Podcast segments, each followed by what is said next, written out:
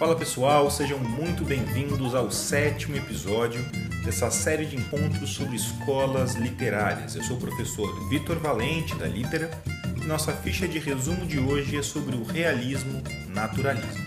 Veremos seu contexto histórico, características gerais e principais autores. Separe o seu material e bora para a aula.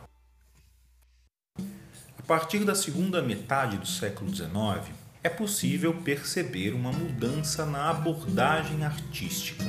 Com a Revolução Industrial e com a efetivação dos estados burgueses, os problemas desse projeto político-social começam a ser objeto de crítica. Assim, a visão idealizada dos românticos dá espaço a uma concepção mais racional e cientificista do mundo. A arte realista já não pretende sonhar uma pátria perfeita, mas examinar suas misérias, buscando um olhar mais fiel à realidade. Nesse sentido, temos uma estética marcada pela objetividade, muitas vezes com foco nos trabalhadores simples ou nos burgueses ricos, a fim de mostrar seus vícios e sua hipocrisia duas abordagens surgirão a fim de colocar em prática o intuito de crítica à visão de mundo burguesa. De um lado, o realismo propriamente dito. O grande marco dessa estética é o livro Madame Bovary, do francês Gustave Flaubert. Com obras marcadas pela análise psicológica das personagens e não pela ação, como no contexto romântico, as histórias realistas buscam protagonistas da alta burguesia. A ideia, porém, não é exaltar essa classe, mas criticá-la, expondo relações familiares marcadas pelo interesse e por uma hipocrisia moral. O triângulo amoroso surgirá como recurso narrativo que objetiva escancarar justamente esse falso moralismo e a fragilidade dos homens da burguesia. No Brasil, o grande representante realista foi Machado de Assis. De início romântico, como muitos de sua geração, Machado encontrará a excelência literária com Memórias Póstumas de Brás Cubas, livro considerado o marco do início do realismo brasileiro.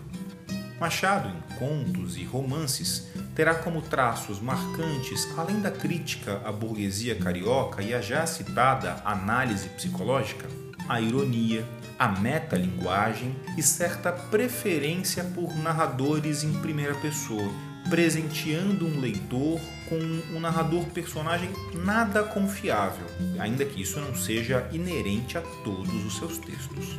Ainda dentro da estética realista, merecem destaque Raul Pompeia e seu O Ateneu e Júlia Lopes de Almeida, autora de obra vasta como excelente A Falência. A segunda manifestação estética do período é o naturalismo, iniciado pela publicação de O Germinal, do também francês Émile Zola. Aqui o foco recai nas camadas mais baixas da sociedade, escancarando as mazelas do modelo social e econômico daquele período.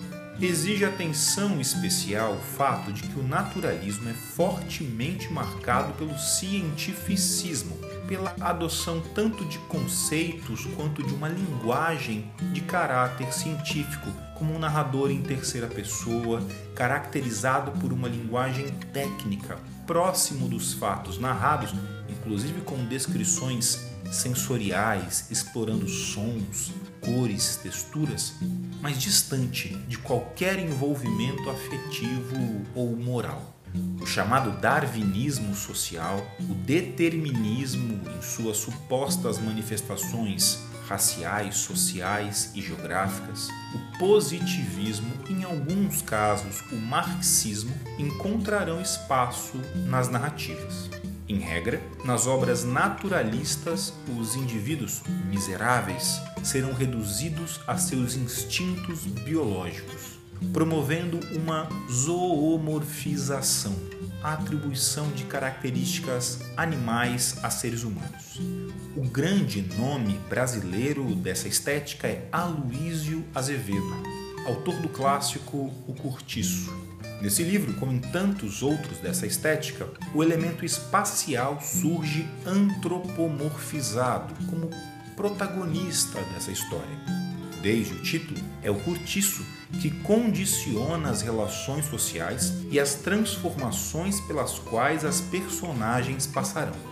A obra serve como grande mapeamento dos preconceitos do Brasil do final do século XIX, com evidentes elementos de racismo, xenofobia e homofobia, justificados com discurso supostamente científico.